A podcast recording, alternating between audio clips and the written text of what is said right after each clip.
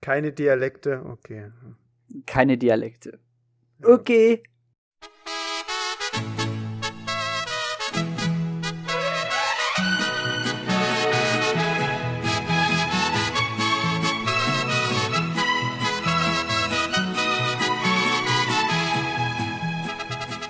Saludos amigos und hola chicas. Hier sind wieder eure drei Comic Caballeros und wir treffen uns heute endlich zu einer neuen Folge unseres Disney Podcast, die drei Comic Caballeros. Ja, wobei drei leider so eine kleine Lüge aktuell ist. Ähm, wir fallen direkt mit der Tür ins Haus. Äh, wir sind gerade nur noch zu zweit Leon geht es leider aktuell nicht so gut und er hat viel zu tun, deswegen wird er erstmal aussetzen bei uns. Ähm, wir haben uns aber jetzt nicht irgendwie zerstritten oder so. Ähm, es ist einfach Nein. nur bei ihm gerade privat schwierig und dementsprechend müssen wir jetzt für einige Zeit die äh, 3 minus 1 Comic Caballeros sein. Ob er irgendwann zurückkommt, wissen wir nicht. Wird er, wird er selber entscheiden.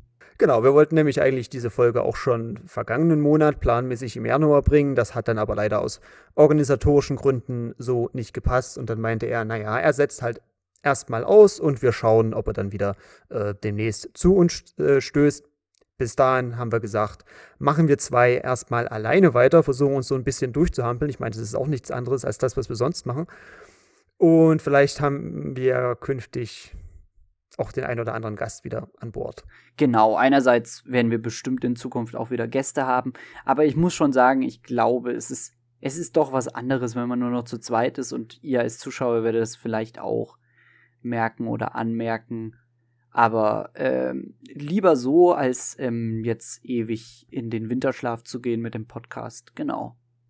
So ist es. Und wir waren ja auch auf jeden Fall nicht untätig jetzt im Januar. Übrigens, äh, danke nochmal für eure lieben Grüße beim letzten Podcast.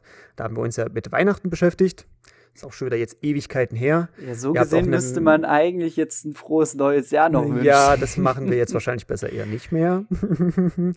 Aber ihr habt uns zum Beispiel auch viele neue Vorschläge und Ideen eingebracht, worüber wir in Zukunft mal quatschen könnten. Wir haben das auch alles aufgeschrieben und äh, äh aufgelistet. Stimmt's, Herr Luckiewitz? Enti hat aufgeschrieben. Enti hat, ja. hat aufgeschrieben. Gut, ich wurde wieder beordert, das zu dokumentieren, ist eigentlich klar, ist wie immer.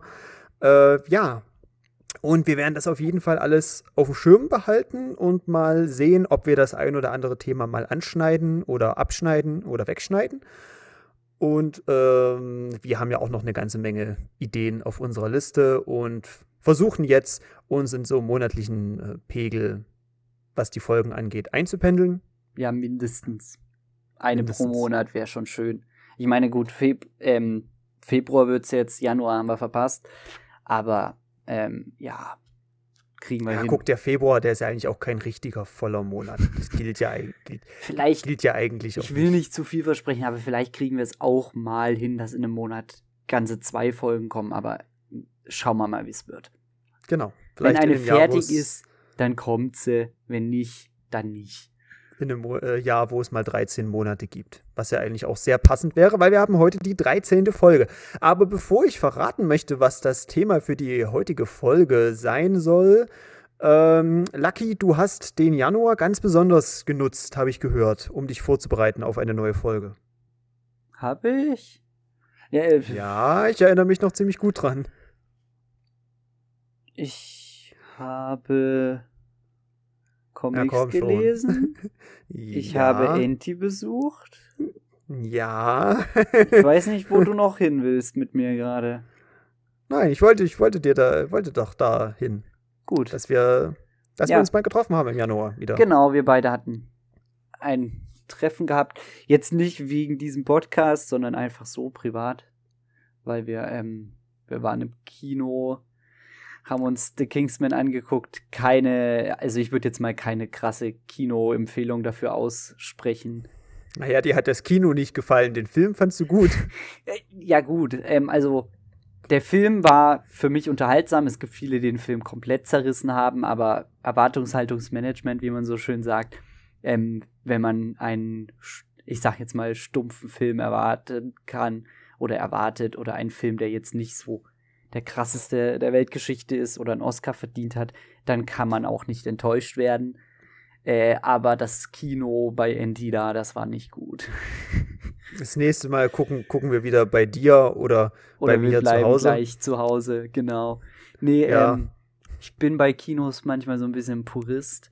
Ähm, wenn, die, wenn die Leinwand Flecken hat oder die, ähm, äh, die Projektion nicht schön ist, dann finde ich das schon ärgerlich, weil Kino halt auch immer eine gute Stange Geld kostet, von der man sich auch gleich die Blu-ray oder ein Abo für irgendeinen Streaming-Anbieter kaufen könnte. Oder irgendwelche teuren Comics, die man dann auf dem äh, Esstisch ausbreiten kann, um zu vergleichen, wie irgendwelche Kolorierungen bei irgendwelchen äh, teuren Luxuseditionen sind. Genau, das ist das nämlich die andere Sache, die wir gemacht haben. also, das ist nicht das Thema der heutigen Folge, aber wir können es natürlich echt kurz anschneiden. Wir haben uns mal so nebenbei die Library und die Collection von Don Rosa angeguckt, die in EHPA Verlag erschienen sind. Und beziehungsweise war das eine nicht sogar ja, ja, die Fantagraphics Variante, ist ja genau. wurscht. Ist ja fast dasselbe am Ende. Aber auf jeden Fall Library und Collection zu Don Rosa mal verglichen. Und dann auch noch seine, ähm, wie heißt sie? na, sein Leben, seine Milliarden, den, den, den ersten blauen Band und auch nochmal ein bisschen in die Hall of Fame auch reingeschnorchelt und dann diese, diesen riesigen und Band, der nur schwarz-weiß war. Der ja, die, die Artist Edition. Artist Edition war es, so rum war der genau. Name, genau. Genau. Wo, das, wo, die, wo die Panels fast so groß sind, wie sie Don Rosa selber gezeichnet hat. Wobei ja den interessanteren Teil habe ich leider gar nicht gesehen gehabt beim Durchblättern, sondern erst im Video, das du gemacht hattest, nämlich hinten die Skizzen. Hm, die fand stimmt, ich ja fast stimmt, noch mal stimmt. interessanter als die ähm, fertig ge, ähm, geinkten, wie heißt das deutsche Wort dazu? Ja, ähm, ja Storyboards. Ja, hm. Als die fertig getuschten, das war das Wort. Als ja. die fertig getuschten Zeiten. Ja. Genau. Wie kriegen wir jetzt die Brücke zurück zum eigentlichen Thema der Folge? Äh, ah ja, wir sind in Folge ich, 13.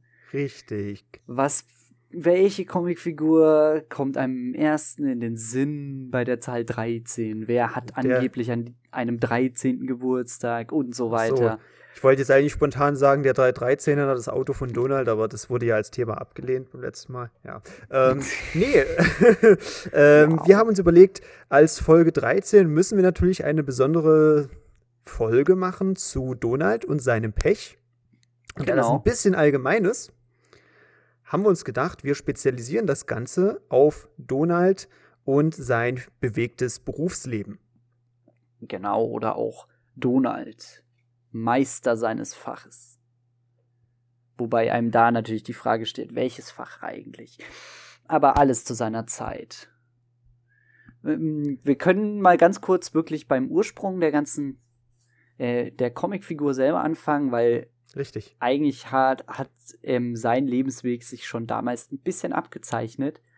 Ich weiß nicht, ob ihr den Kurzfilm The Wise Little Hen von 1934 kennt. Das müsste eine Silly Symphony gewesen sein. Ja, und aber ich bin, damals, ich bin sicher, sicher, die Leute, die, die noch bis hierhin zuhören, die kennen, kennen sicherlich, ja. Schon damals war es so, dass Donald, oder nein, anders gesagt, damals war es so, dass Donald ähm, sich mit Bauchschmerzen, die er vorgetäuscht hat, vor der Arbeit gedrückt hat, weil er die weiße Litte, äh, Quatsch, hm, hm, hm. meine Englischkünste. Ja, die, die kluge Henne. kleine Henne ähm, hatte nämlich eigentlich immer Donald gefragt, ob sie ihm helfen kann beim, ähm, ich glaube, beim Maisernten oder so. Ja, und ja. dann auch bei den kleinen Füttern und so. Und dann kommt, oh, jetzt lüge ich, glaube ich. Es kommt dann, glaube ich, irgendwann der Winter natürlich und die weiße äh, kleine Henne hat natürlich vorgesorgt, während dann Donald und sein Freund dieses Schwein ähm, Peter Pig Peter Pig ähm, am Verhungern sind. Das heißt, Donald war schon immer ein ziemlicher Faulpelz. Allerdings hat sich das auch so ein bisschen geändert. Zumindest ein kleines bisschen. Also von dieser Scheu vor Arbeiten ist ja in seinen jungen Jahren äh, noch eine ganze Menge geblieben. Und ich denke da nur an sein heiteres Jugendleben mit José Carioca und Panchito Pistoles. Äh, da ging es ja auch eher darum, also jetzt nicht unbedingt um Arbeiten und Geld verdienen, sondern da war ja doch so das sorgenfreie Leben das Nonplusultra. Ja, aber es ist, es ist auch generell so, dass immer wieder mal, je nachdem, wie es für eine Geschichte gebraucht wird, Donald natürlich sehr gerne den Faulpelz spielt oder faul ist, keinen Bock hat, für Dagobert irgendwelche Aufträge zu erledigen. Oder es natürlich daran liegt, dass er in der Nacht ja seine Superheldenfähigkeit einsetzt und dementsprechend den Tag zum Schlafen braucht und dadurch so, halt für alle als Faulpelz so. abgestempelt wird. Also er ist eigentlich gar nicht richtig faul, sondern er muss sich nur ausruhen, weil er ja Phantomias ist. Ja, das ist natürlich auch eine sehr interessante Begründung. Ich finde, Donald ist äh, faul und neigt zum Müßiggang, weil er einfach nur das macht, was er selbst gerne tut oder was ihm selbst verrückt genug erscheint für seine vielen Hobbys. Also er liest gerne Comics, er trinkt gerne Milchshakes und er baumelt einfach gerne in seiner Hängematte vor sich hin. Das macht ihm Spaß und dafür nimmt er sich auch die Zeit und da ist Arbeiten an der Stelle dann vielleicht auch gar nicht mal so wichtig. Leider ist Arbeiten halt aber in der Welt wirklich wichtig. Ähm, wir haben es auch ganz oft in den Comics, dass man dann sieht, wie er regelrecht mit Mahnungen und Rechnungen überflutet wird. Er hat schließlich ein ganzes Haus und äh, drei kleine Bengel, die er versorgen muss. Drei hungrige Neffen. Ja, eben. Also so ganz die ganze Zeit auf der faulen Haut liegen kann er nicht. Und wir wissen ja eigentlich von Donald auch nicht so richtig, ob er eine abgeschlossene Berufsausbildung hat. Er kann einfach immer in irgendwelchen Situationen alles oder nichts. Und darum soll es heute in der 13. Folge gehen. Genau. Was sind denn so äh, die charakteristischen Eigenschaften, äh, die du in Donald siehst, wenn er einen Beruf ergreifen will? Hui. Naja, ähm, also wir haben da diese klassischen, äh, wirklich ist so eine ganze Kategorie sogar, die so von Fans benannt wurde, Meister seines Fachsberufs. Äh, was? Ja. Wir haben, die, wir haben die Kategorie sogar in den Geschichten zumindest von Fans wird sie so genannt, die ein Meister seines Faches Comics. Und in denen ist halt einfach so, dass Donald ähm, wirklich sehr, sehr ähm, zufriedenstellend seine Arbeit verrichtet, wenn nicht sogar überdurchschnittlich gut, nur um am Ende zu stolpern. So sieht's mal aus. Ich finde, die, die überragende Eigenschaft bei Donald ist da sein, seine Kreativität, sein Erfindungsreichtum, aber auch seine ausgeprägte Fantasie, wie er Herausforderungen begegnet. Und das Besondere an den Meister seines Fachs Geschichten, äh, dazu werden wir gleich im Detail nochmal kommen, ist ja, dass er auch immer aufgrund seines enormen Selbstvertrauens die, die neue Herausforderungen sucht. Und nicht auch nur kleine Herausforderungen, sondern immer auch gleich die Mutter aller Herausforderungen, die ihm dann viel äh, Prestige einbringt und sein Image als Meister seines Fachs dann nochmal ähm, äh, ja, steigern soll, was aber meistens am Ende der Geschichte dann nicht so richtig klappt. Und in vielen Fällen hat er auch manchmal gar keine Ahnung von dem, was er tut und ist eigentlich nur so als Hochstapler unterwegs, wenn man es mal ähm, so nennen will. Und es oh. läuft, auch, äh, läuft auch in vielen Teilen darauf zurück, dass er versucht, mit relativ geringen Mitteln auch äh, einen großen Absatz zu erlangen. Eigentlich so das klassische Wirtschaftsbild. Aber es ist halt auch nur manchmal so. Man darf es nicht genau. verallgemeinern. Das, das muss man echt sagen. Diese Meister seines Fachs Einkategorisierung ist ähm, nicht sehr, sehr eng. Also da gibt es wirklich einen ganz, ganz groben ähm, ähm, gibt es wirklich eine, ist nur, warte, das hm. ist wirklich nur eine ganz grobe Kategorisierung, weil ähm, einerseits, wie er an seinen Beruf kommt, wie er diesen Beruf ausführt und wie oder ob es am Ende scheitert, ist doch immer wieder anders. Ähm, ja. Na, ich finde, man kann schon sagen, die meiste seines Fachs Geschichten haben sich im Laufe der Zeit zu so einem kleinen Sub- Genre entwickelt, die aber nur einen kleinen Teil dessen darstellen, wie Donald im äh, Berufsleben steht oder was er äh, macht und als was er tätig ist, wenn er gerade nicht faul in der Hängematte vor sich hin baumelt. Was mir auch, auch aufgefallen ist, bei den Berufsgeschichten mit Donald, er lernt ja auch unglaublich schnell bei irgendwelchen Sachen ähm, wenn, er, wenn er nicht als Hochstapler unterwegs ist, ihm reicht ja manchmal einfach nur so ein Buch, so ein, äh, wie sagt man, Do-it-yourself-Buch. das ist, ist, ähnlich wie bei Düsseldorf. Er liest das einfach und bildet sich dann ein, er kann alles. Oder er ist in irgendwelchen Situationen, weiß nicht, was zu tun ist, zieht sein Buch aus der Tasche, blättert nach, zack, zack, zack, zack, zack, zack, zack. Hm, aha, in der und der Situation muss man das und das machen, wie beim Klempner oder so das, das Rohr mit dem Bolzen verbinden, zack, fertig. Und er denkt sich, ja, super, ich habe es geschafft. Und in der Praxis stellt sich das dann aber wieder als Katastrophe heraus. Und ich erinnere mich auch an eine Geschichte, wo er als Cowboy äh, als Cowboy-Animateur auf einer Farm arbeitet, auf einer Ranch arbeiten will.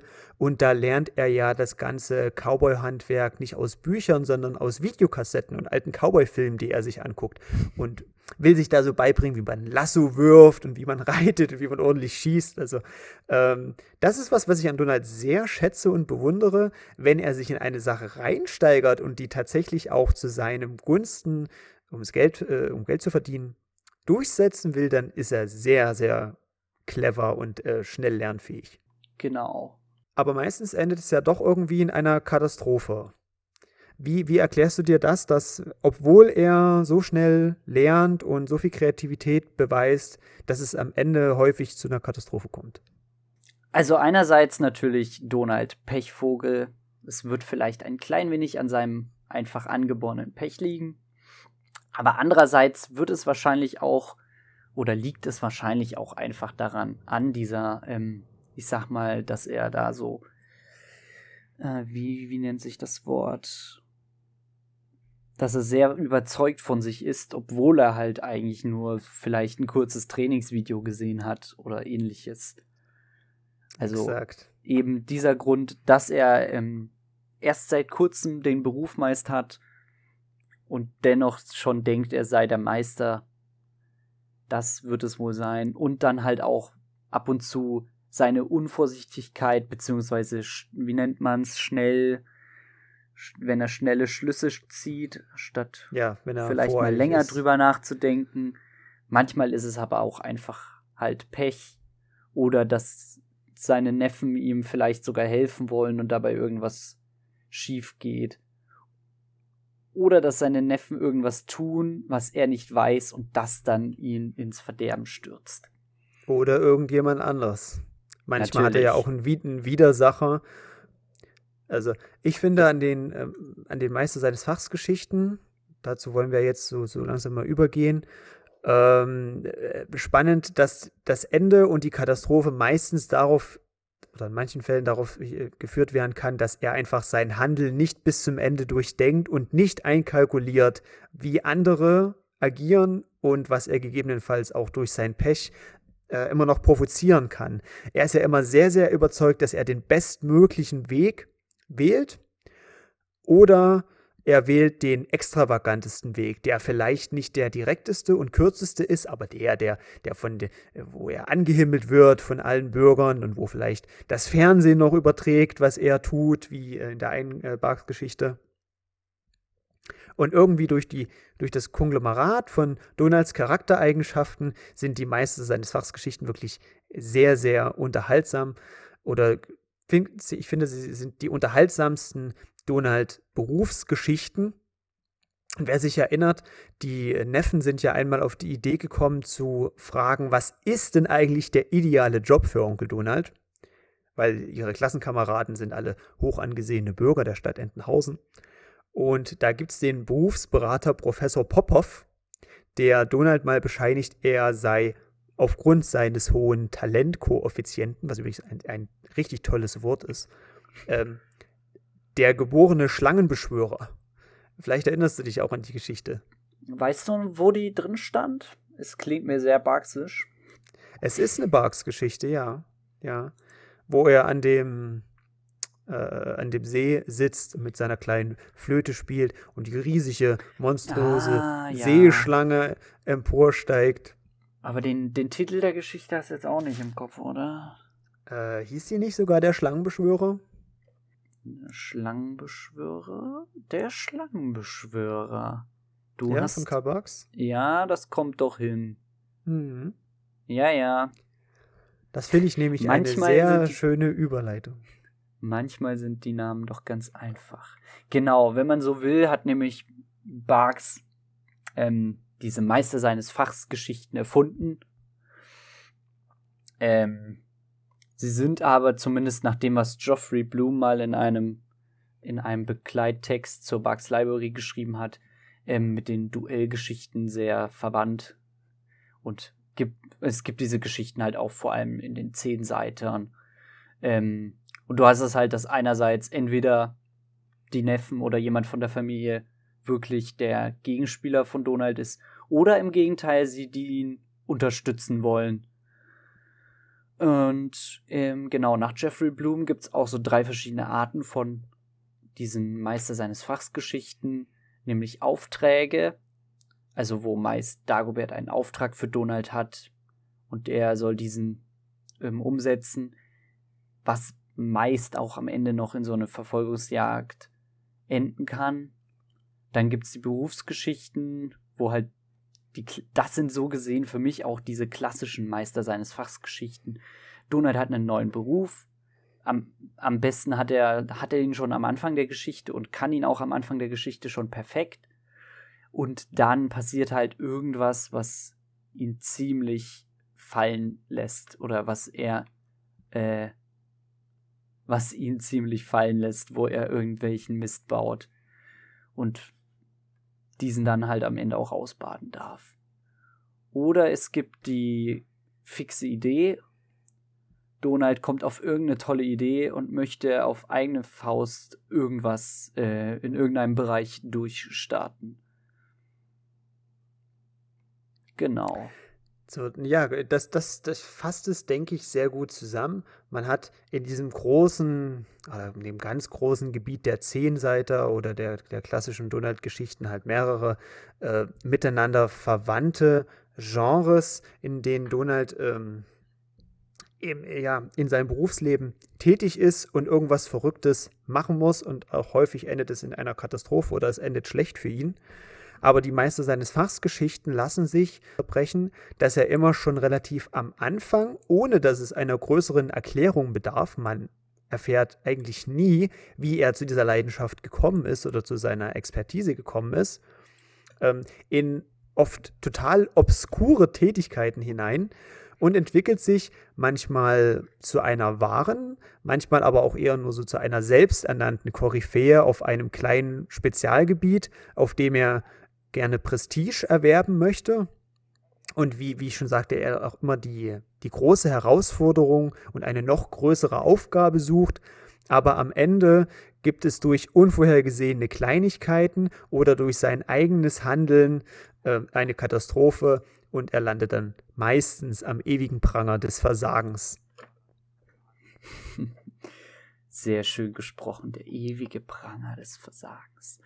Da muss ich ja auch noch mal kurz einwerfen, dass zumindest aus meiner Sicht diese Meister seines Fachs Geschichten, ähm, da finde ich, ähm, ist Donald noch am ehesten wie in den Cartoons. Also, dass man ähm, ein Donald mit Job hat und er in diesem dann halt versagt. Das ist eine ähm, Konstante, die man so auch ab und zu mal in einem Cartoon findet. Da ist es zwar nicht oft so, dass er wirklich ähm, seinen Job sehr gut kann, sondern dann ist meist noch irgendwas anderes, dass eine, dass ein Strauß ihm am Bahnsteig ärgert oder so noch dabei. Aber ich finde doch, dass Donald und seine tausend Jobs, die er schon hatte, so eine Konstante ist, die man nicht nur im Comic wiederfindet. Es lässt sich zumindest unglaublich vielseitig ausbauen. Und es macht immer ziemlich großen Spaß und ist sehr unterhaltsam, ihn dabei zu begleiten, wenn er einen Beruf erlernt und daran scheitert oder wie hier bei den Meister seines Fachs Geschichten äh, von Anfang an perfekt darin ist und dann aufgrund seiner eigenen Hybris daran scheitert. Weil ähm, du hattest ja nochmal diese Unterordnung angesprochen, dass es auch viele Geschichten gibt, wo Donald durch eine Art fixe Idee selber von sich überzeugt ist, er wird jetzt irgendwas. Ähm, wir hatten das dann später auch, glaube ich, nochmal noch mal benannt. Und hier ist es ja so, dass meistens schon von Anfang an irgendwas schief geht oder Sand im Getriebe ist oder er nicht genauso richtig weiß, was er tut oder was er macht, wird nach außen hin nur von den Neffen hin gerettet, weil sie in letzter Sekunde noch die fehlende Zutat in das, äh, ja, in den Kochtopf werfen oder so. Und bei den Meister seines Fachsgeschichten ist das genau umgekehrt. Da ist er, ist er ja wirklich schon von Anfang an der Perfektionist. Ja, aber wie du schon sagtest, äh, es ist manchmal schwierig, da so eine klare Abgrenzung zu finden bei den Jobgeschichten oder auch zu den Duellgeschichten hin. Äh, genau. Ja, manchmal ist es halt auch so, dass Donald einen Job hat oder, keine Ahnung, Angler ist oder so und dann ähm, Gustav vorbeikommt und halt dasselbe macht und zack, haben wir eine Kombination aus beidem. Dann würde ich Dann ist auf einmal der Meisterangler Donald im, in der Bredouille, dass Gustav ihm die Fische wegangelt. Dann würde ich mal sagen, kommen wir für den Anfang zu den immer wiederkehrenden Berufen, wo es ganz, ganz viele Geschichten gibt oder wo das immer wieder angesprochen wird, dass Donald gleiche Tätigkeiten hat. Und als erstes fiel mir da ganz spontan ein, der Münzpolierer, weil er einfach bei Onkel Dagobert gerne das Cash poliert. Oder er macht es nicht gerne, aber er macht es für, er macht gerne, es für 30 also, Kreuzer die Stunde. Gefühlt ist das auch nur so die letzte Möglichkeit, Donalds irgendwie Geld zu verdienen in Entenhausen. Weil Münzpolieren ist so wirklich das Niedrigste und Niederste, was er überhaupt machen kann oder in Geschichten überhaupt macht. Ähm, das hat jetzt auch weniger was möglich mit den Meister seines Fachs zu tun. Ähm, aber es ist auf jeden Fall so ein Running Gag in Entenhausen, dass Donald der Münzpolierer ist. Das Einzigste, was mir gerade einfällt, Münzpolieren und Meister seines Fachs artige Geschichte, ist vielleicht die, in der Dagobert Donald erlaubt, ähm, sein, seinen Lohn sich selbst aus dem Geldspeicher zu suchen und er dann anfängt, immer tiefer zu graben, weil ganz unten die ganz alten, seltenen Münzen sind. Die ist von Barks oder von Rosa? Oder die war beides? von Rosa. Das ist so die einzige Geschichte, die man vielleicht in die Richtung Meister seines Fachs ähm, sehen könnte, aber auch nicht so wirklich. Es ist auf jeden Fall ein wiederkehrendes Element, um gut zu erklären, warum Donald und die Neffen überhaupt überleben können ohne Geld. Naja, weil er halt einfach mal gerne äh, Münzen schrubbt oder, oder was, was ich noch, noch genialer finde, Geldscheine bügelt mit so einem kleinen Bügeleisen, jetzt ja. zum Trocknen irgendwo aufhängt oder durch die Mangel dreht. Genial. Hätte, hätte ich auch gerne jemanden, der sowas macht. Ähm, Gab es nicht sogar irgendeine Bugs-Geschichte, wo Donald wiederum im Geldspeicher so eine Art Kammerjäger oder so war? Oder vermische ich jetzt was im Kopf? Naja, in Weihnachten für Kummersdorf hat er mal die Ratte reingeschleppt, oder? Hm. Nee, das ist nicht so ganz das, was okay. ich meinte. Ja, Egal. Naja. Aber wie gesagt, das ist weniger, weniger Meister seines Fachs und mehr so ein Standardberuf von Donald. Ein anderer Standardberuf, wenn er nicht gerade Münzpolierer ist, ist seine Arbeit in der Margarinenfabrik. Die kennt man heute vor allen Dingen aus skandinavischen Donald Duck-Geschichten. Sie wurde aber ähm, schon 1955 in Der Weg zum Ruhm ähm, zumindest mal kurz erwähnt. Das habe ich nämlich vorher auch nicht, auch nicht gewusst. Ich hätte auch gedacht, dass das mit der, mit der Margarinefabrik eher so eine neuere Erfindung ist. Aber ich habe die, die Geschichte nochmal gelesen und bin durch Zufall darauf gestoßen. In Der Weg zum Ruhm will Donald ja Sänger werden. Oder er bildet sich zumindest ein, er wird ein genialer Sänger. Und da sagen die Naffen, genau. die, die, Naffen, die Neffen in einer, in einer Sprechblase so, so sinngemäß, ähm, dass, äh, dass, dass ihr Onkel lediglich ein Delivery Boy for Skunk Oil Factory ist. Also ich würde das mal so übersetzen. Daraus haben dann die Übersetzer Margarinenfabrik gemacht. Für alle, die dem Englisch nicht mächtig sind, Skunk Oil müsste Stinktieröl sein. Jetzt müsste man natürlich mal die Donaldisten fragen, ob sie eine Ahnung haben, wofür Stinktieröl in Entenhausen hergestellt wird. Zumindest die englischsprachigen Donaldisten. Mhm.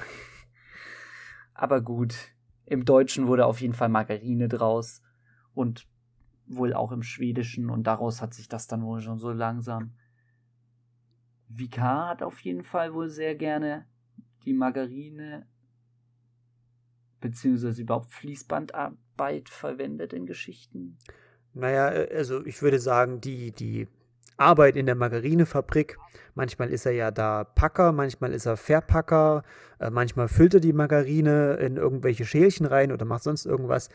Das ist so die Inkarnation einer eintönigen Fließbandarbeit, die, die praktisch an Stumpfsinn ja. nicht zu überbieten ist.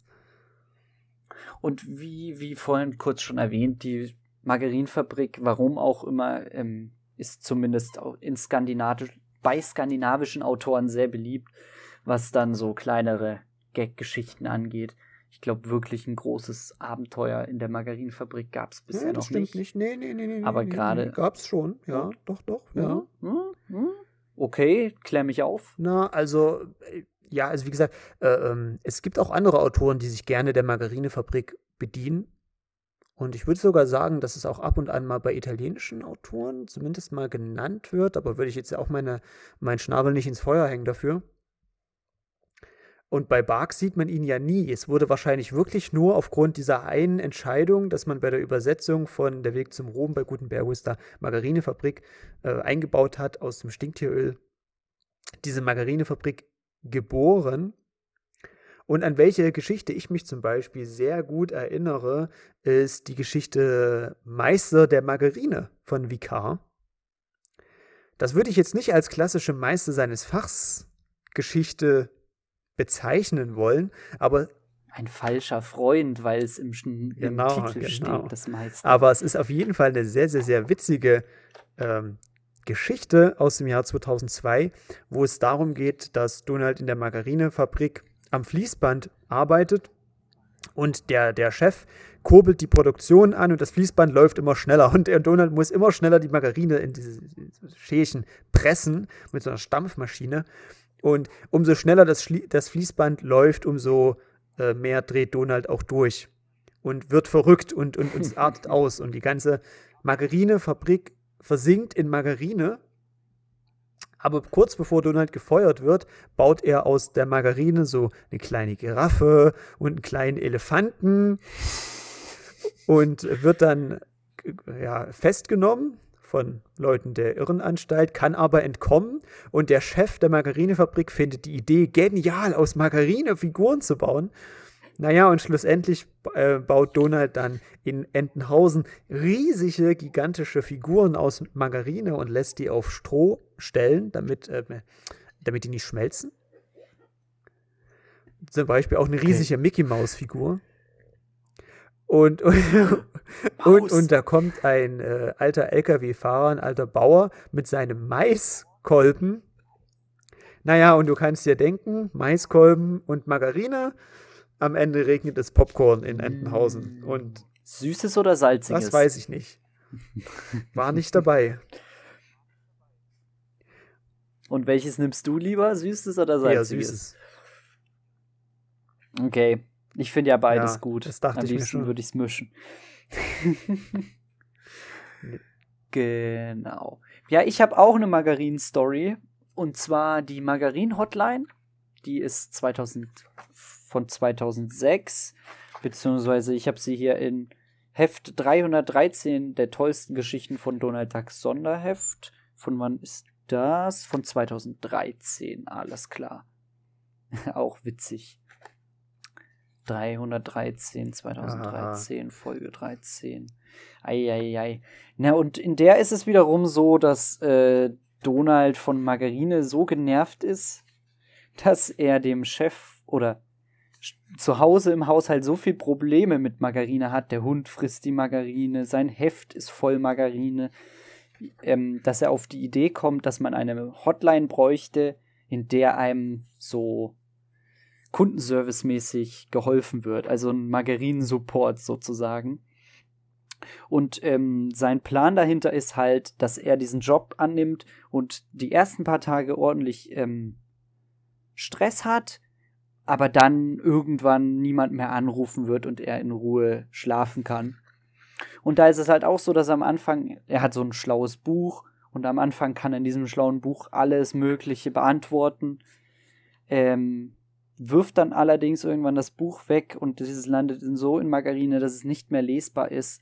Und an der Stelle fängt es dann halt an, ähm, dass seine kleine, sein kleiner Patzer zu einer großen Katastrophe führt. Was ja häufig so ist. Die Geschichte ist, wenn man so will, in, mit ihren 1, 2, 3, 4, 5, 6, 7, mit ihren acht Seiten so wirklich die kürzeste Variante, wie man eine Meister seines Faches Geschichte aus dem Lehrbuch machen kann. Er kann es am Anfang, ist der Beste da drin und am Ende eskaliert wegen ihm die Lage.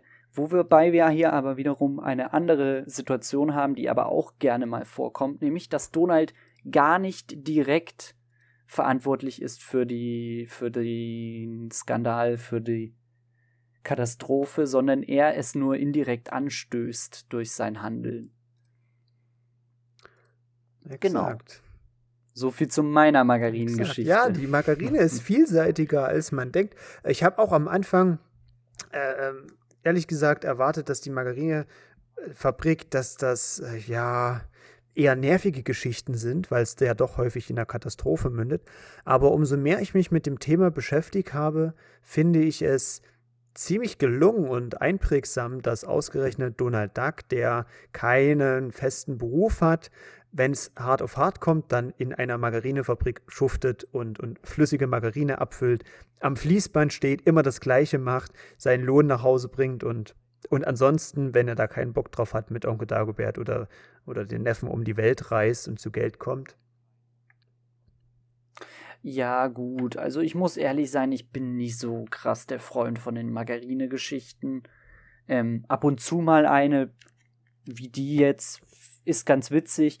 Aber ich glaube, also das ist jetzt auch wieder nur so, ähm, wie soll man sagen, also ich glaube in den Mickey-Mäusen, als ich sie mal eine Zeit lang also das Mickey Mouse Magazin, als ich das eine Zeit lang mal regelmäßig gelesen habe, war, glaube ich, schon recht häufig eine Margarinengeschichte drin. Ob das jetzt immer noch so ist, sei mal dahingestellt, aber man darf es auf jeden Fall mit Margarine nicht übertreiben, weil habt ihr mal einen Löffel Butter gegessen, da wird einem schlecht von. Also ich mag Margarine. Ich, Auf dem Brot super, aber löffeln willst nee. du das nicht. Naja, die Geschichte, die du äh, jetzt angesprochen hattest, die war von Mitun, ja? Genau. Habe ich, hab ich gar nicht nee, erwähnt. Nee, ich glaube also, glaub nicht. Eieiei. Genau, die ist von Ari, Arild Mitun gezeichnet und Skript von Olaf Moriarty Solstrand. Sonnenstrand? Mhm. Geiler ja, Name. Auf jeden Fall. Ja. Und es gibt auch noch eine Margarine-Geschichte im LTB ähm, von Michael T. Gilbert und von Poyades von Banks Hells. Die ist aber in LTB 302 und das, das konnte ich nicht nochmal anfassen und öffnen, das Buch. Also äh, seht es mir nach, wer wissen will, worum es da geht. War es verklebt mit Margarine? der, der, soll sich bitte LTB 302 besorgen. Aber dann wirklich nur diese eine Geschichte lesen. Schlimmer geht immer, ja. Nur diese eine. Nicht war, alles andere. Warte, war 302. Ja, der listige Lampengeist. Das war nicht ja, ja, das doch, LTB, doch, doch, doch, oder? Das war schon das LTB. Deswegen spreche ich es an. Was ich noch interessant fand, es gibt wohl in einer Geschichte, die nennt sich Geschwänzt, ähm, äh, den Namen der Margarine. Also wie die heißt. Und da wird die Margarine wohl als Ramella bezeichnet, was ich ziemlich cool finde, weil das ja eine, darf man das überhaupt sagen?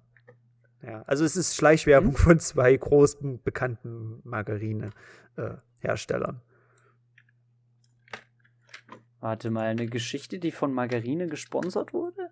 Oder? Nein, also einfach eine Geschichte, wo, wo der Name der Margarine, die Donald herstellt, genannt wird.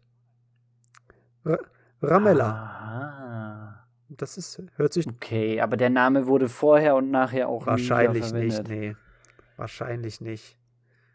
Aber Ramella, das, das klingt schon so ein bisschen wie diese gelbe in den runden Töpfen. Ja. Und für alle, die mit 302 nichts anfangen können, ähm, ja, also mit LTB 302, ähm, da gab es ähm, eine riesen Pinguin-Geschichte, über die wir vielleicht mal in einer sicher, anderen Folge sicher, reden sicher. sollten. Wir werden ja, werden ja noch viel, viel über, über Mickey Mouse äh, reden. Haben wir uns ja auch ganz fest, Ja, vor allen Dingen über ganz fest 302. vorgenommen. Ja, da unbedingt. kommt bestimmt mal ein Special Min zu. eins. Ja. Ja, 300. Äh, Würde ich mal sagen, kommen wir zu unserem nächsten kleinen Block der immer wiederkehrenden Berufe. Hast du da noch einen parat für mich? Mm, Also ich kann dir nur so ein paar aufzählen, die, die schon fast klassisch sind. Also was Barks zum Beispiel gerne verwendet hat. Mal war er Pilot oder Briefträger, Landbriefträger. Oh Sollte ja, die jedem, der Barks gelesen hat, ein Eine Begriff sein, aber ich denke, wir reden, Leon. wenn überhaupt noch mal. Genau, eine von Leons Favorites, glaube ich. Ja, doch, der hat doch mal so ein Ranking gemacht. Die war da ganz oben mit dabei. Genau. Also, es gibt eigentlich keinen Beruf, den er nicht schon hatte. Aber also, es Friseur gibt so ein paar, die, die doch häufiger vorkommen. Also jetzt abgesehen von denen, die du genannt hast, habe ich noch äh, aufgeschrieben Nachtwächter oder Wächter generell, dass er auf irgendwas aufpasst im Museum und dann passiert irgendwas. Ja. Das ist nicht Wobei wir da so auch selten. wieder den Meister seines Fachs Bereich ein bisschen ähm, beiseite Ja, lassen ja. können, weil wo ich da zum Beispiel dran denken muss, ist ähm, seine. Der war schon mindestens zweimal allein bei Barks irgendwie Museumswächter beim Start einer großen Abenteuergeschichte oder Putzer im Museum, irgendwie so war das doch. Einmal beim Goldenen Helm und einmal bei den viereckigen Eiern hatte er jeweils einen Job im Museum. Exakt.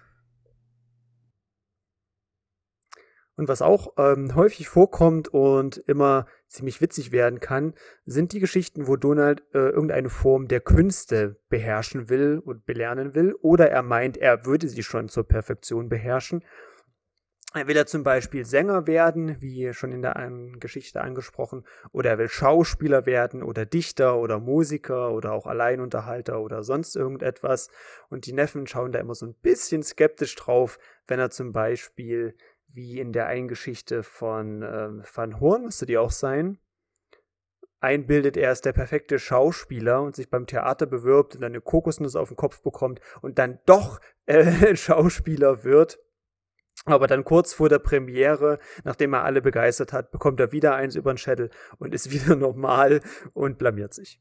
Das, äh, Das ist aber auch, auch so ein eins, so eins dieser wiederkehrenden ähm, ähm, ja, ja, das ist das Elemente, häufig, ja. dass, dass, dass eine Figur einen auf den Kopf bekommt, eine andere Persönlichkeit annimmt, dieser auch perfekt ist und dann irgendwie wieder eins auf den Kopf bekommt oder die Wirkung nachlässt von was man genommen hat oder was man auf den Kopf bekommen hat oder so und er dann normal ist, aber immer noch mitten in der Situation ist, in der er eigentlich nicht normal sein sollte und es dann ähm, äh, eine Katastrophe gibt. So sieht's mal aus. Das hat man, da, da gab es auch eine, hier bitte, ähm, Barks Trinkspiel, wieder einen kurzen Heben. Gab es auch bei Barks, dass er so ein Angler ist und alles aus dem Wasser angeln kann, was die Leute ähm, von ihm wollen. Gerade für Leute, die Dinge verloren haben und dann irgendein Archäologe mit ihm spricht und Ja, ja, er ja, ja, der tiefste Taucher. die schwarze Suppe aus dem Wasser bringt Suppe. die so eine Art Asterix-Zaubertrank ist, ähm, er diese schwarze Suppe verwendet, aber dadurch den Vorrat an schwarzer Suppe zerstört. Das war auch eine merkwürdige Geschichte. Aber das ist auf jeden Fall schon mal eine perfekte Überleitung zu unserem ähm, Altmeister, Ja, weil, wie du schon angesprochen hattest, ich habe gehört, ja die Leute den mögen das, wenn wir über. Barks reden. ja, da kann ich mir auch zwar nicht vorstellen, weil wir haben eigentlich keine Ahnung von dem Mann, aber ich habe mir vorher ja fachkundige äh, ja, Informationen eingeholt von Leuten, die Ahnung haben. Und was witzig ist und was spannend ist bei den Barks-Geschichten, du hattest das, glaube ich, schon erwähnt, dass es ja eher so am Ende seiner, seiner Schaffensphase war, wo das mit den meisten seines Fachs Geschichten war oder mit vielen Berufsgeschichten. Aber dieses, Es hat dieser sich zumindest ist schon häufiger angelegt. hinauskristallisiert, Ja. aber es gab immer wieder mal ähm, Berufs- und Duellgeschichten, aber gerade zum Ende hin wurden sie, wie soll man sagen, zu einer Konstante. Was mich daran so fasziniert, ist die Tatsache, dass ja Karl Barks selbst, bevor er 1934 zu Disney gekommen ist, äh, nee, 35 zu Disney gekommen ist, auch selber ja schon ziemlich, ziemlich viele Berufe durchgemacht hat und Berufserfahrungen gesammelt hat in verschiedenen Tätigkeiten, die wohl auch eher, eher harte körperliche Arbeit dargestellt haben. Das könnte ja was sein, wo er vielleicht so ein bisschen Inspiration gezogen hat. Ja. Auch andererseits so generell von diesem klassischen amerikanischen Traum mit vom Tellerwäscher zum Millionär. Es ist vielleicht auch so eine Sache, die er da ein bisschen auf die Schippe genommen hat mit diesen tausend Jobs, die Donald versucht und daran scheitert. So Definitiv. ähnlich wie Barks selber halt an seinen Jobs gescheitert ist, weil, wenn ich das richtig in Erinnerung habe, wollte Barks ja sogar mal im Hühnerfarmer werden. Ja. Was auch nicht lange gehalten hat. Und es gibt ja sogar eine Donald-Geschichte, wo es so ähnlich aussieht. Aber das mit der Hühnerfarm, das dürfte schon ein bisschen später gewesen sein. Ich meine mich noch gelesen zu haben und mir fachkundigen Rat eingeholt zu haben, dass äh, Karl Barks vorher auch schon äh, in der Landwirtschaft äh, tätig gewesen ist oder auch in einer Druckerei oder Holzfäller war und auch in einer Eisenbahnreparaturwerkstatt gearbeitet hat. Okay. Ja, da, da sind so kleine Parallelen nicht von der Hand zu weisen. Eine der frühesten Geschichten um Donalds Berufssorgen müsste meiner Meinung nach Seemannslos von 1944 sein. Frustriert von drei Kündigungen kauft Donald da einen alten Frachtkahn und steigt damit in das internationale, in den internationalen Seehandel. Zunächst mit 200 Schachteln Veilchenseife und mit 50 Säcken Bohnen. Und man kann sich da schon ausmalen, dass das Ganze ein Fiasko wird und er die Seetüchtigkeit seines Kutters überschätzt und wahrscheinlich auch die Wasserfestigkeit seiner Waren die wahrscheinlich erste Geschichte, die man dann aber wirklich als Meister seines Fachs ähm, nennen könnte, wäre wohl die 1953 erschienene Geschichte Der Regenmacher, in der liefert Donald mit seinem Flugzeug ähm, Regen oder besser gesagt bewässert er Felder und das mit einer ähm, Genauigkeit, die ähm, kein zweit, wie kein zweiter. Na, er hat doch da dann auch so eine Schippe vorne an seinem Flugzeug dran und schiebt die Wolken in die absolut perfekte Position oder macht so ein, so ein Loch dadurch, so plopp, so wie so ein Korken, damit es an der einen Stelle nicht regnet, wo Wäsche hängt.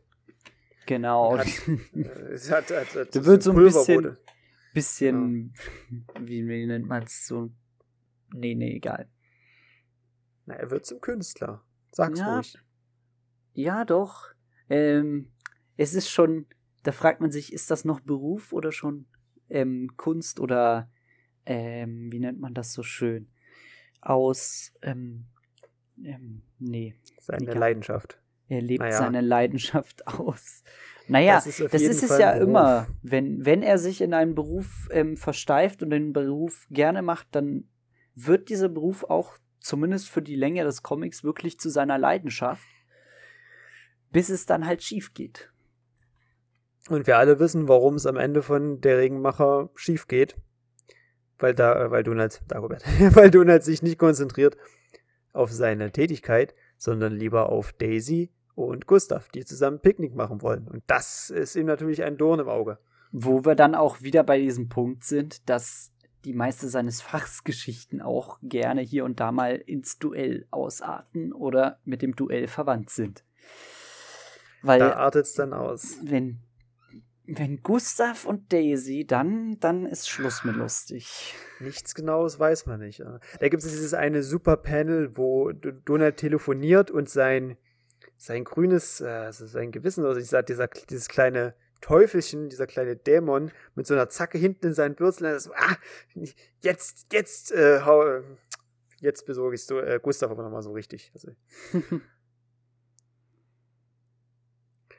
die eigentliche bekannteste Meister seines Fachs Geschichte, die dem Genre auch seinen Namen gegeben hat, ist dann ein Meister seines Fachs, original The Master Mover von 1959. Und in diesem hübschen Zehnseiter ist Donald als Transportunternehmer unterwegs. Und transportiert und ihm, alles. Äh, genau, ihm gelingt es, einfach alles aus einem Haus rauszubekommen und seien es nur irgendwelche Gerüche oder Sachen, die man partout nicht ohne größere Beschädigungen da rausbekommen soll oder würde. Aber schlussendlich scheitert er dann, ja, hm, woran scheitert er? Scheitert er in ein Meister seines Fachs? An der Spezialität der Aufgabe.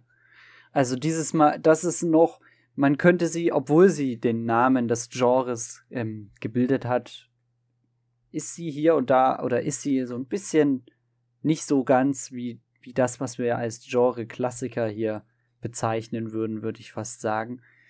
Weil Donald nicht wegen seiner ähm, Unkönnen, sondern wegen dem Problem mit der Fracht. Also, ähm, für alle, die es nicht wissen, seine Fracht sind verschiedene Tiere. Und ähm, unter den Tieren ist natürlich auch ein indischer Plaudervogel, wissenschaftlicher Name Cracula papalapapa. Wer kennt ihn nicht? Und ähm, diese Kombination an Tieren und vor allen Dingen dieser Vogel, der natürlich sprechen und Tiergeräusche nachmachen kann, ähm, spielen dann so ihre Streiche mit Donald, der sie über eine wackelige Hängebrücke bringen soll für einen Professor, der ja, ein tolles genau, Experiment ja. machen will. Äh, also das war echt merkwürdig. Also das hast du schon recht, das ist nicht so der, der klassische Schluss der Meister deines Fachs Geschichte, wie man es heute erwarten würde. Oder zumindest nicht die klassische Geschichte selber. Der Schluss ist dann natürlich das, was es immer ist. Donald kann die Art von Beruf nicht mehr sehen und hat sich irgendeine ganz andere Art von Beruf gesucht. Oder macht jetzt gar nichts mehr. Das hat man ja auch gerne, nicht nur bei Meister seines Fachs Geschichten, aber gerade bei diesen dass, keine Ahnung, wenn er vorher Eierverkäufer ist, dass er dann am Ende der Geschichte keine Eier mehr sehen kann oder so. Ja, oder gerne mal in die Richtung läuft, wo ein Schild Richtung Timbuktu zeigt. Oder so. Und dann gibt es da noch eine andere Geschichte, die den Meister schon im Namen drin hat. Nämlich kein Meister fällt vom Himmel. Das ist die Geschichte, wo Donald als Bäcker oder als, als Konditor versucht, sich zu mausern. Ja, auch ähm, vom, vom theoretischen Aufbau her natürlich sehr Meister seines Fachs mäßig, mit dem einzigen Unterschied, dass Donald in dieser Geschichte eigentlich nie Meister war. Ja, sondern von also vornherein genau, alles schief läuft. Ja. Aber er trotzdem immer weitermachen darf, warum auch immer, und es dementsprechend am Ende zu einer ganz, ganz großen Katastrophe kommt. Naja, die Neffen also motivieren also, ihn ja regelrecht. Bäcker yep. zu werden und, und äh, er ist schon Bäcker, er ist, ist schon ja Bäcker, aber die Neffen, mhm. also die erste, die ganze Einleitungsseite ähm, beginnt halt damit, dass Tick, Trick und Track meinen, oh, all unsere Klassenkameraden haben Väter und Mütter, die es zu irgendwas gebracht haben und unser Onkel kann nichts, bis sie dann halt zum Bäcker gehen und weil es im Bäcker qualmt und sie denken, dass es brennt, sie dort Donald treffen, der gerade 15 Apfeltorten anbrennen lassen hat. Und dann begleiten sie Donald und versuchen ihm zu helfen, dass es besser wird, aber in jedem seiner Backvorgänge geht irgendetwas schief, nimmt er die falsche Zutat, lässt es zu lange backen und so weiter. Bis er dann am Ende für Fieselschweif einen Großauftrag hat, der komplett in die riesige Hose Torte backen eine lebendige Torte regelrecht. Und das sieht dann am Ende aus wie bei Asterix bei den Schweizern eine Käseorgie. Nur dass es kein Käse ist. hast du nicht gelesen? Dann hast du noch was vor dir. Äh, ich habe noch eine ganze Menge vor mir, merke ich, ja. Genau. Ein, ein, paar Geschichten haben wir ja noch von Barks, die so in die meiste seines Fachs Sparte reinfallen. Da hätten wir noch Donald als Friseur. Uh. Donald der Haarkünstler. Genau, das ist, wo man, das ist dann, glaube ich, wirklich eine der ähm, der wirklich ähm, Vorzeige Meister seines Fachs Geschichten, weil Donald am Anfang wirklich ähm, es komplett drauf hat. Obwohl. Ja, ja zumindest die ja. ersten paar Seiten sind wirklich so, wie man sich jede Meister seines Fachs Geschichte ja. vorstellt. Nur ähm, das ist wirklich sehr bringt Barks wieder einen anderen Twist rein, als man es sich in der klassischen Meister seines Fachs Geschichte denkt. Und am Ende des Tages ist Donald sogar mal der Gewinner. Das ist eine Geschichte, wo man sehr schön erkennt, wie kreativ und einfallsreich Donald ist, um seine Aufgaben zu bewerkstelligen. Also wie er die bestmöglichen Frisuren für seine Kunden hinbekommt mit aber allerlei verschiedensten Methoden und sie alle glücklich macht. Aber auch wie kreativ Barks ist, der wir nennen ihn hier als in Anführungszeichen Erfinder des Genres. Dabei hat er selber dieses Genre gar nicht so klassisch bedient, wie wir es gerade beschrieben ja. haben, sondern ja. immer wieder einen anderen Spin reingebracht. Und ähm, nicht jedes Mal ist Donald der Loser am Ende oder gar der, der verzweifelt seinen Job aufgibt. Obwohl man immer wieder dieselben, äh, zumindest teilweise dieselben Elemente drin findet. Exakt, exakt. Ich würde sagen, es gibt noch naja, mindestens zwei Geschichten, die eher in den klassischen Sparte der Meister seines Fachs reinfallen. Nämlich zum einen die Geschichte, wo Donald als Glasermeister unterwegs ist, Glück und Glas. Die endet meines Wissens sehr klassisch. Mit der, mit dem, der zu Bruch gehenden großen Uhr. Wenn das die Geschichte war. Uh, jetzt hast du mich natürlich auf dem falschen Fuß ah, erwischt, dass das eine der Geschichten ist, die ich nicht vorher noch mal durchgeblättert habe. Ja. Ich könnte ja. sie noch mal raussuchen, wenn du es wissen willst. Oder wir oh, gehen. Ich glaube, ich habe sie auch hier liegen. Hast du sie? Hm. Sonst suche ich sie noch mal kurz raus. Ich meine, das, was wir hier gerade haben, können wir auch noch mal schneiden, wenn du willst. Ja. Ich hab sie. Ja, es ist die. Glück und Glas, das ist die, wo er zuerst das kleine Goldfischglas repariert und dann am Ende die große Turmuhr, wo sogar das Entenhausener Fernsehen dabei ist und live überträgt, wie er die Uhr reparieren soll, die zu Bruch gegangen ist, die, die Scheibe der Uhr. Und am Ende durch eine Erfindung von Donald und durch sein Missgeschick geht einfach das ganze Glas in Entenhausen komplett zu Bruch und alles ist voll mit Scherben. Das finde ich eine sehr hübsche Meister seines Fachs Geschichte. und ähm, zum anderen auch eine Geschichte, die dann Don Rosa mal kurz angesprochen hat in äh, einem Vorwort, ist Der Großzerstörer, wo Donald als Abrissunternehmer tätig ist. Das ist wirklich, dann, das naja, ist, glaube ich, ja. mal eine der Vorzeige, ähm, also der wirklich klassisch verlaufenden ähm, Geschichten der ja. Meister seines Fachs Kategorie.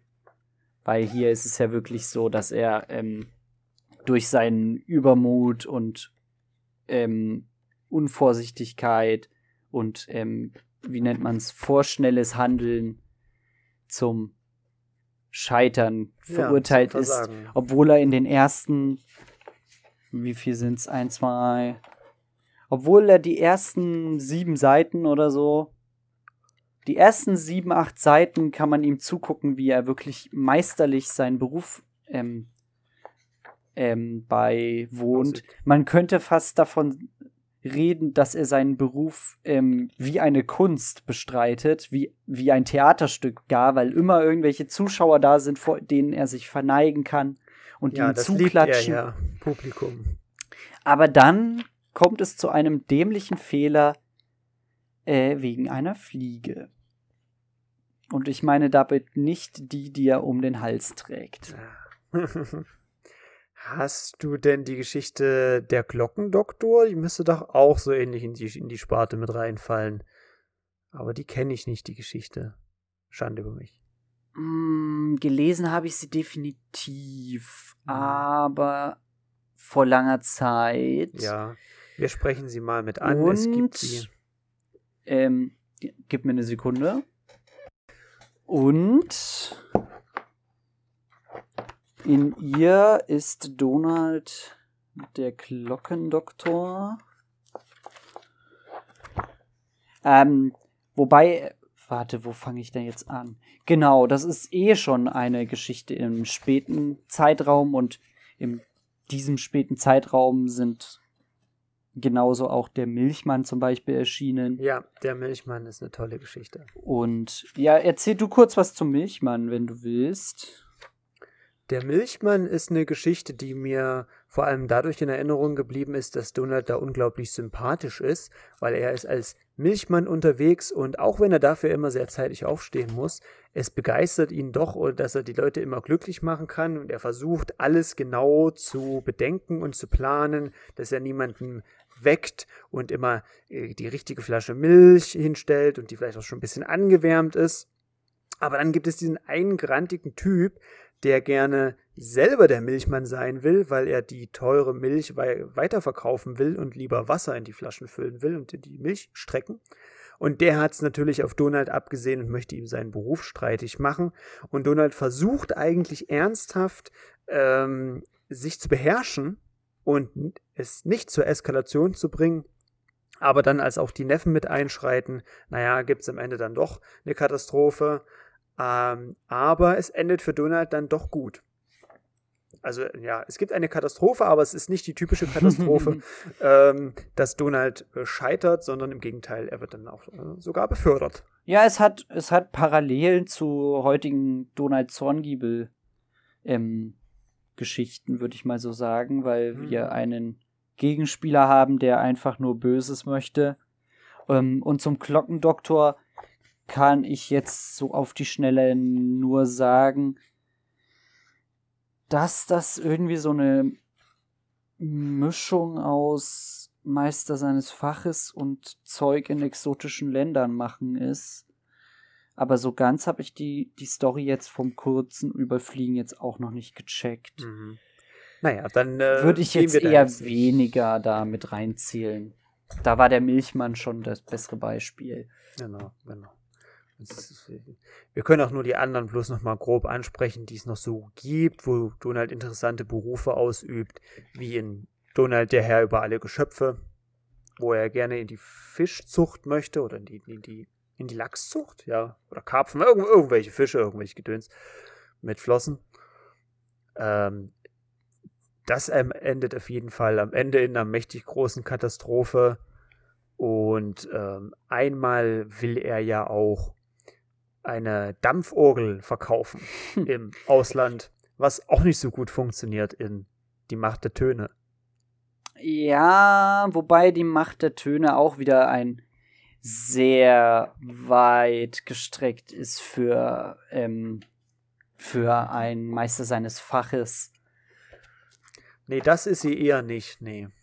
Also er ist, ist auf jeden Fall, Beruf. Donald ist auf jeden Fall in einem Beruf unterwegs, ähm, ja, eher, eher ähnelt die Geschichte, finde ich, dann wieder der, waren es die goldenen Dächer? Ja, ja. Ja, oder es gab auf jeden Fall noch irgendeine andere Geschichte, wo dann statt Tick, Trick und Track aber Dagobert mit dabei war und sie versucht haben, irgendwo in abgelegenen Winkeln der Erde Dinge zu verkaufen. Also es ja. ist eine Idee, die Barks auf jeden Fall öfter verwendet hat. Richtig, richtig. Ich habe hier noch ein Zitat rausgefunden äh, zu den Geschichten von Barks, die sich mit Donalds Berufsleben beschäftigen. Sein wichtigster Wesenszug ist der unwiderstehliche Drang, sich auf Risiken einzulassen, sein Leben aufs Spiel zu setzen und keinen Rückzieher zu machen, analysiert der Barks-Forscher Michael Ault Donalds Charakter und wohl deshalb gibt es vor allem bei Barks diverse Geschichten, in denen Donald sich zunächst als wahrer Meister unterschiedlichster Fächer entpuppt, mit ungeahntem Geschick tritt er als Friseur oder Glaser auf und lässt selbst das simple Abreißen von Häusern zur hohen Kunst werden, auch wenn er am Ende jedes Mal an der Größe der gestellten Aufgabe scheitert, er hat es doch wenigstens versucht. Gut. Gehen wir nochmal zurück zu anderen Künstlern? Oder? Bitte, ja. Ja, bitte. Ähm, wenn wir über Barks reden, über wen müssen wir noch reden, damit das Bingo voll ist? Natürlich auch über Don Rosa.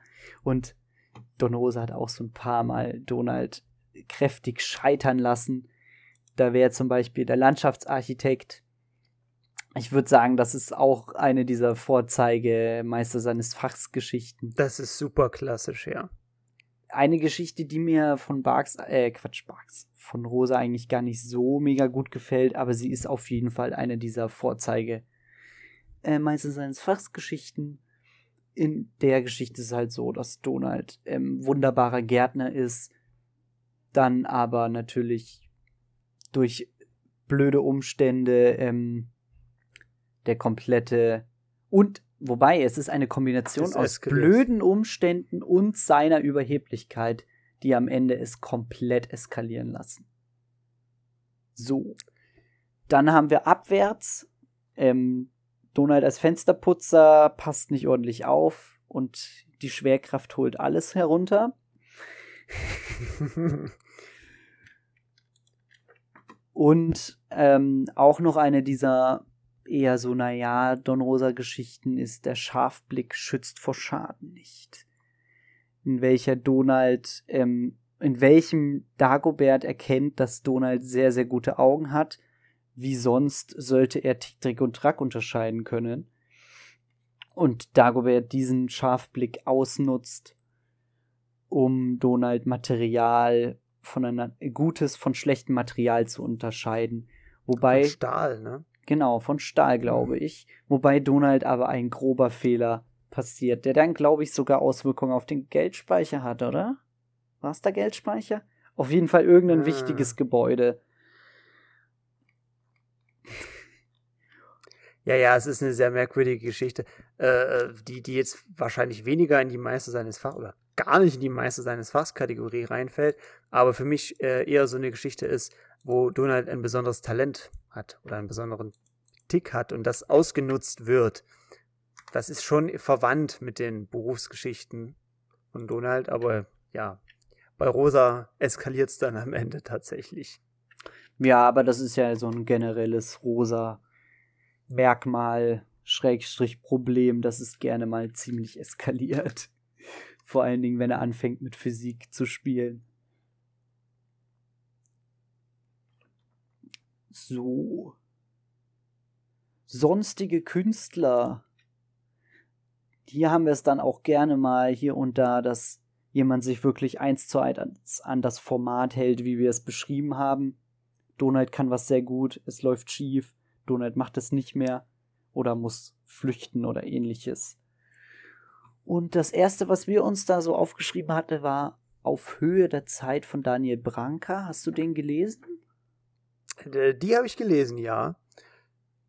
Die war, die war ziemlich gut. Das ist eine, eine, ja, interessante Meister seines Fachs Geschichte, wo Donald als Uhrmacher tätig ist und er äh, beginnt mit ganz kleinen Uhren, die falsch gehen oder wo der Zeiger repariert werden muss. Und er hat sehr, sehr viele zufriedene Kunden, aber durch seinen äh, Übermut und seinen Spruch, wo andere versagen, wird's Donald, wird, wird's Donald Duck wagen, beschließt er dann als bester Uhrmacher der Stadt, die Uhr vom Rathausturm zu reparieren, die schon 100 Jahre alt ist und damit der ganze Stolz aller Entenhausener Bürger.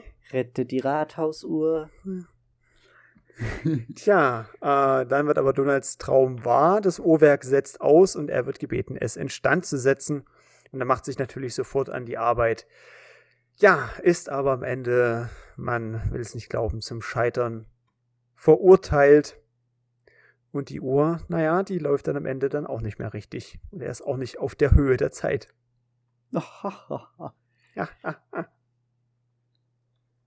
genau, aber auch ähm, Zeichner wie VK oder Yippes haben sich Donald als Meister eines Faches angenommen. So zum Beispiel in Duftgeschäfte, wo Donald wohl ein Parfümerie-Profi ist. Oder auch in Bitte recht freundlich, wo Donald sehr gut fotografieren kann. Oder wiederum in der Kl Nein, warte. Rate mal, wo Donald sehr gut ja. Kreuzworträtsel machen kann. So rum. Das ist auch wieder, wieder was total abwegig ist. Wo hat Donald bitte das ganze Wissen her, um Kreuzworträtsel zu lösen? ja, am Anfang der Geschichte löst er die Kinder, Kreuzworträtsel, äh, Haustier auf Pfoten mit vier Buchstaben. Oder, nee, bellendes Haustier mit vier Buchstaben, naja. Hund? Ja, wow, du Kreuzworträtselkönig. Und am Ende ist er dann so ein Meister im Kreuzworträtsel lösen, dass er alle Kreuzworträtsel im Handumdrehen löst und Haufen Gewinner absahnt. Das ist eine Geschichte von äh, Peter Hedmann und Vikar.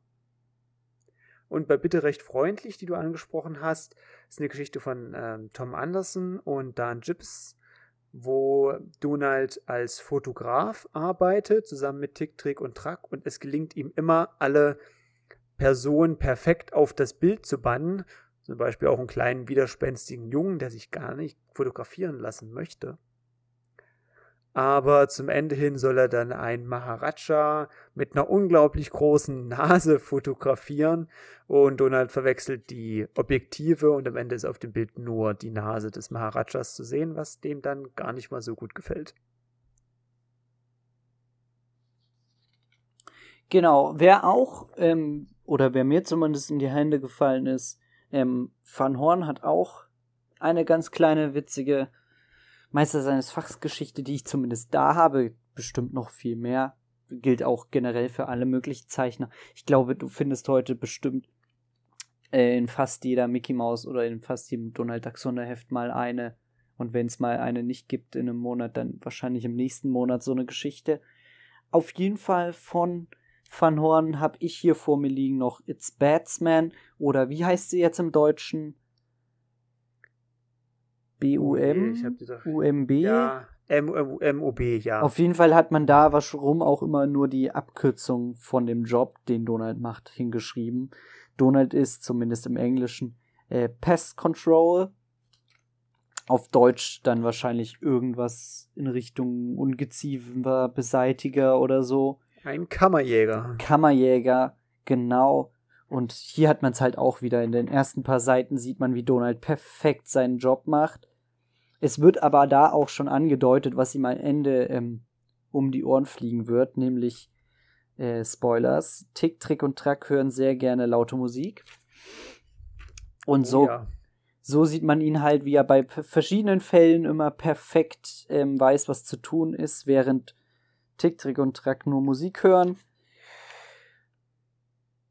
Bis es dann zu dem Moment kommt, wo Donald, Tick, Trick und Track ihre, Musik, ihre Musikbox brauchen, braucht, diese aber falsch eingestellt ist und er damit natürlich ganz großen Schaden anrichtet.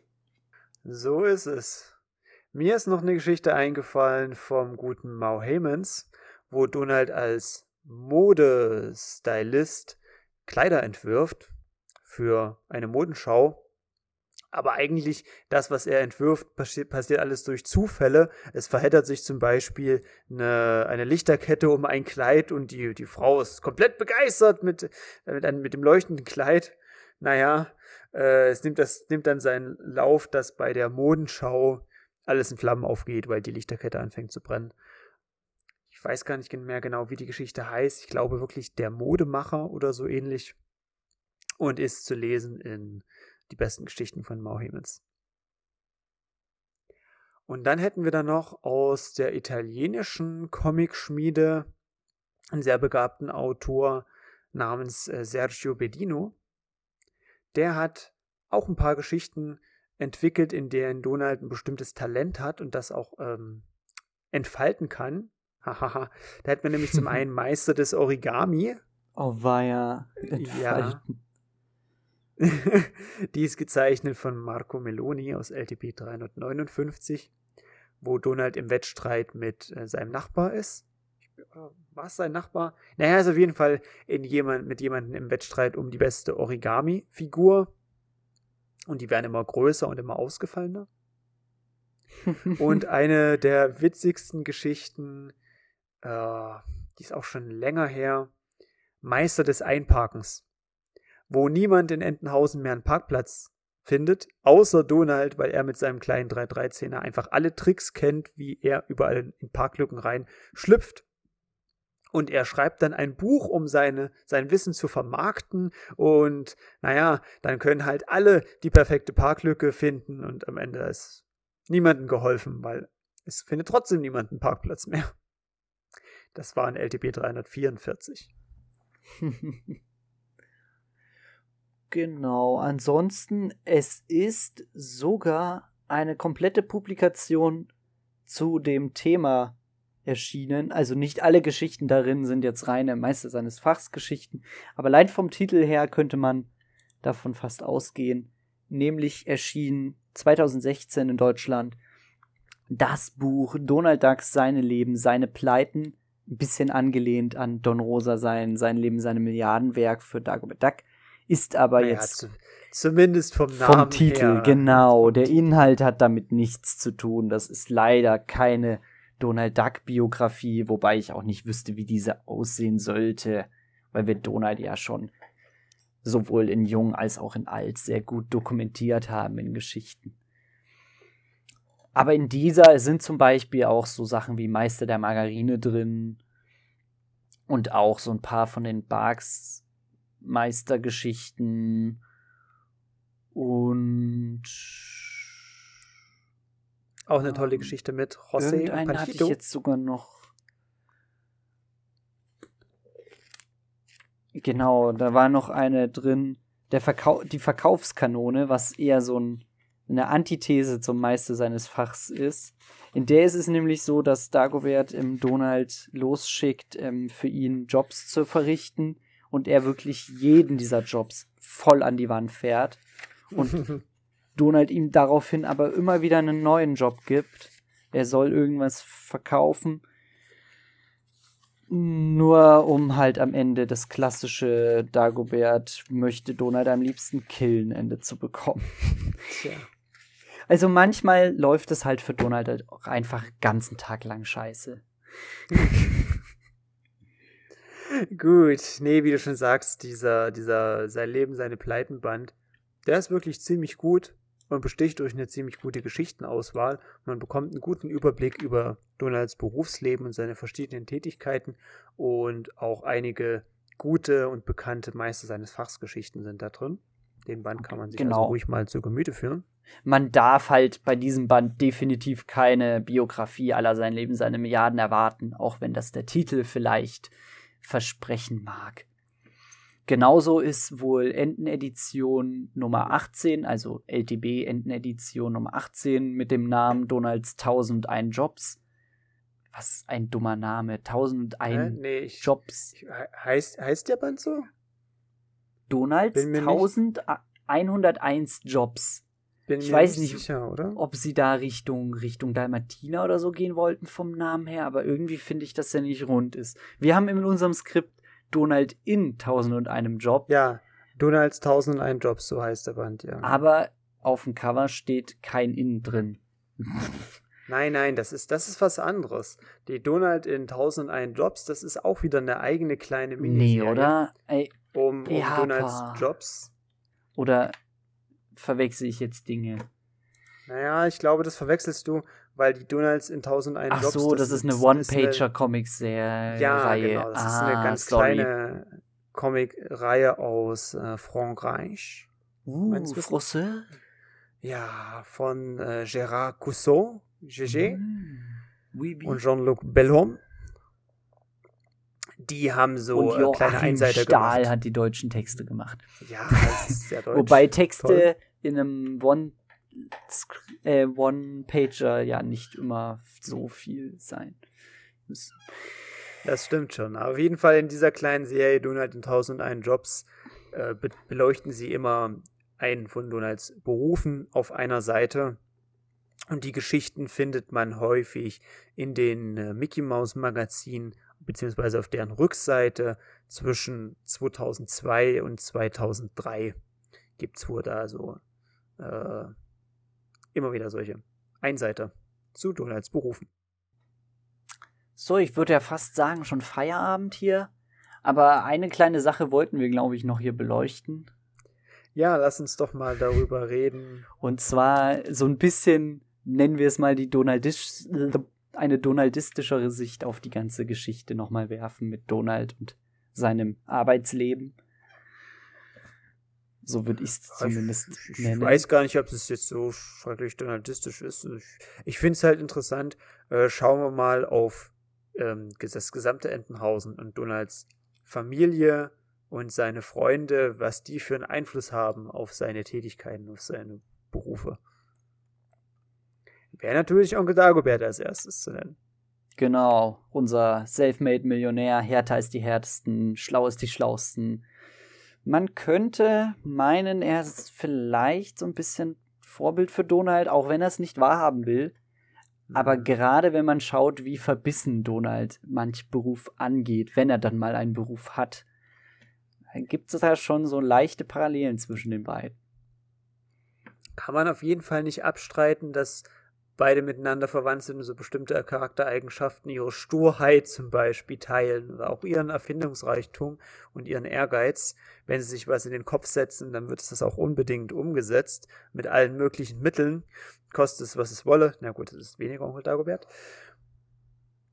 Aber ja, es ist halt ein sehr toller, krasser Gegenpol, der reiche Onkel, der sich alles kaufen kann und alles erreicht hat aus eigener Kraft und dann haben wir da Donald, der, naja, mal in der Margarinefabrik arbeitet oder er macht sich mal wieder selbstständig und wird Kammerjäger oder sowas. Aber schafft es nie auch äh, ja, zu größerem Reichtum oder Wohlstand. Genau. Dann haben wir Tick, Trick und Track. Wie wir schon ähm, kurz angeschnitten haben, mal sind sie Unterstützer, mal sind sie Gegenspieler, Manchmal sitzen sie aber auch einfach nur kopfschüttelnd daneben. Tja, wenn Donald verschiedene Berufe ergreift, fragt man sich wirklich manchmal, was in den Köpfen der Neffen da so vorgeht, was die sich dabei denken. Weil eigentlich wollen sie ja, dass ihr Onkel auch mal Erfolg hat und auch mal ein bisschen Geld nach Hause bringt. Aber in manchen Geschichten, ja, in den früheren Geschichten sind sie ja doch eher so Kontrahenten von Donald und versuchen ihm das zu vermiesen. Und es gibt auch Geschichten, würde ich sagen, wo Donald so übereifrig ist und sich so äh, in, in einer Hybris befindet und sich selbst überschätzt, dass auch die Neffen ähm, ja schadenfreudig sind, wenn Donald dann doch mal scheitert oder ihm etwas nicht gelingt. Dann hätten wir noch Daisy, von der wir selber ja auch nicht genau wissen, was sie eigentlich arbeitet. Oder weißt du es hundertprozentig? Nö. Sie ist zwar. Nö. Das meiste, was man von ihr mitkriegt, sind eigentlich eher so.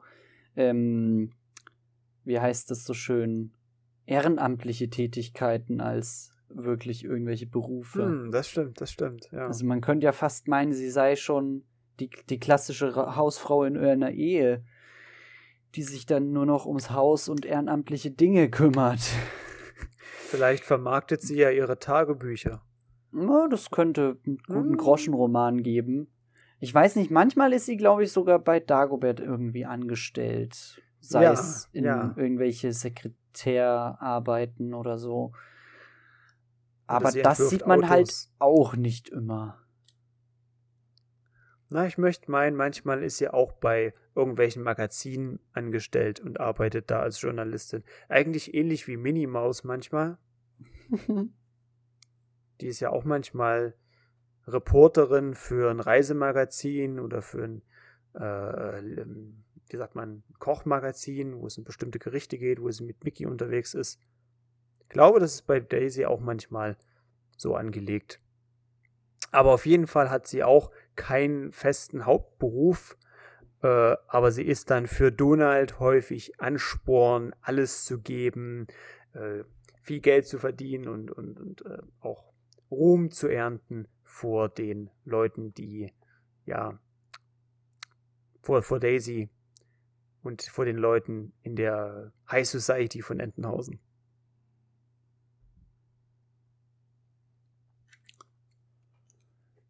Dann haben wir natürlich noch Gustav Ganz, der, der braucht ja nicht arbeiten.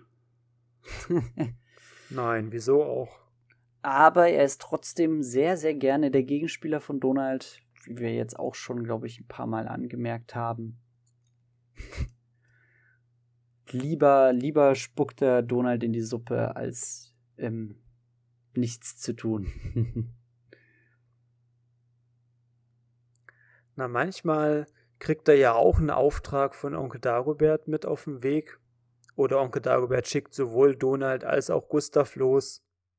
Aber man kann eigentlich nicht sagen, dass Gustav mit einem großen Plan an Sachen rangeht oder sich auch für irgendwas interessiert.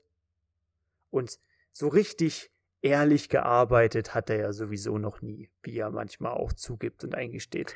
Arbeitslos und Spaß dabei.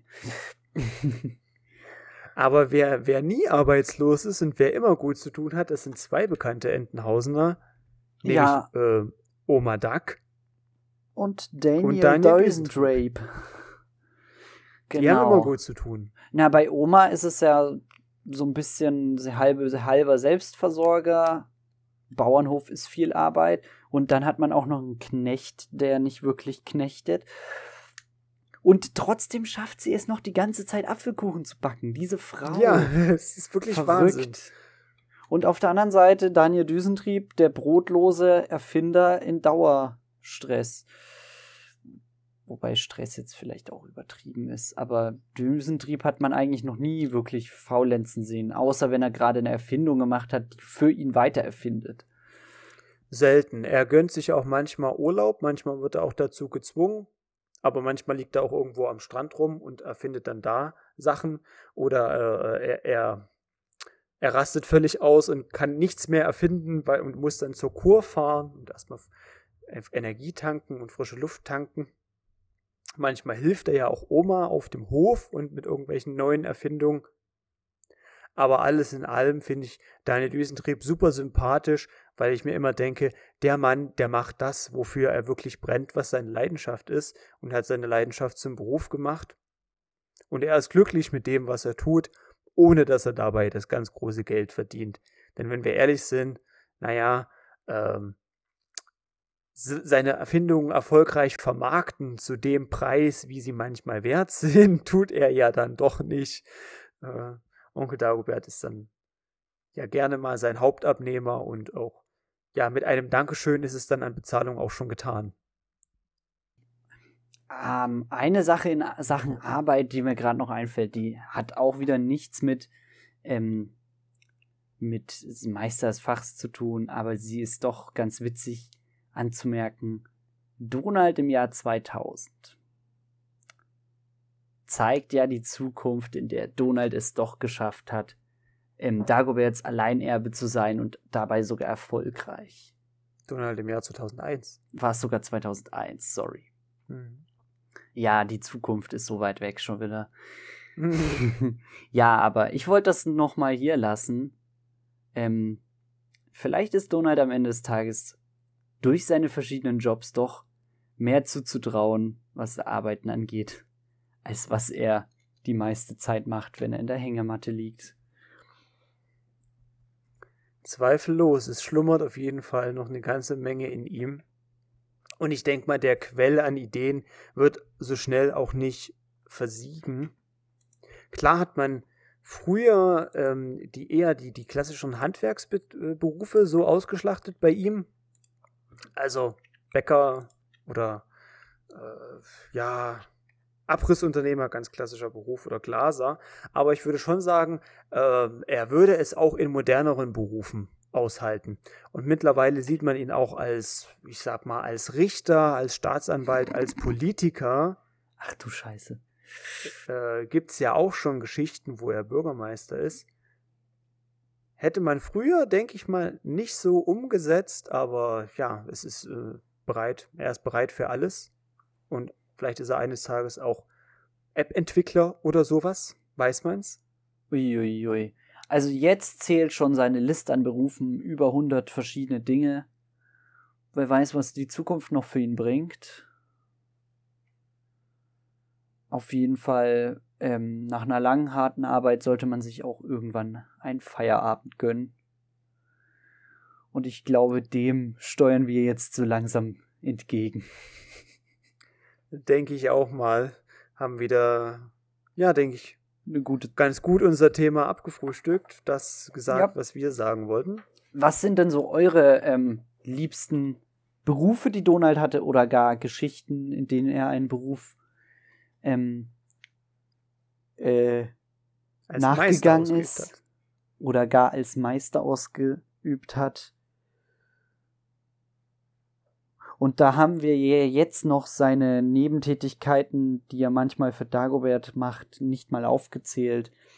Also es gibt ja noch so Dinge wie den Duckschen Geheimdienst oder seine Superhelden, Schrägstrich Geheimagenten, ja, ähm, Dinge oder, oder, oder auch die Arbeit in der Oma. Das sind ja alles äh, noch so Sonderjobs, die wir jetzt nicht mal aufgezählt haben, sondern nur die klassischen Richtig. Jobs zum Brot verdienen. Genau. Nee, das würde mich nämlich auch mal interessieren. Schreibt in die Kommentare, was so die verrücktesten Jobs sind, die Donald schon ausgeübt hat, welche Geschichten euch da am besten gefallen haben. Und wenn ihr Oder uns. Was er vielleicht noch nicht gemacht hat. Genau. Wenn ihr uns nicht auf YouTube guckt oder schaut oder hört, sondern in einem anderen Podcast, dann schreibt es entweder, entweder geht ihr rüber auf YouTube für den Kommentar oder ihr könnt uns auch auf Twitter etwas zukommen lassen. Ja, und ach ja, auf Instagram, wir, ja? ja, genau, das wollten wir jetzt. Ah. Ja, Instagram. Ja, wollten große wir, Überraschung am Ende. Seit dieser Folge haben wir Insta, wenn wir es hinbekommen haben. Ja, doch, ich glaube, das haben wir geschafft. Ich denke schon. Und ihr habt wahrscheinlich diese Folge sogar durch die Werbung auf Instagram erst gefunden. Sicher. Dann ähm, schön, dass ihr da seid. Ähm, habt schon ein bisschen was verpasst in den letzten 13 Folgen, könnt ihr gerne noch nachhören. Und wir freuen uns auf die nächsten 13 Folgen mit euch. So sieht's mal aus. Wir bedanken uns riesig bei euch. Wünschen euch noch einen wunderschönen Tag. Hoffen, äh, ihr habt hier nicht mehr so viel zu arbeiten, sondern habt auch jetzt Feierabend. Yep. Oder hattet oder genießt euren Feierabend vielleicht mit dieser Folge, was natürlich traumhaft wäre. Oder ihr hört die Folge auf Arbeit. Oder so, das ist eine tolle Arbeit. genau, ich sage adios amigos und bis zum nächsten Mal. Schön mit Öl.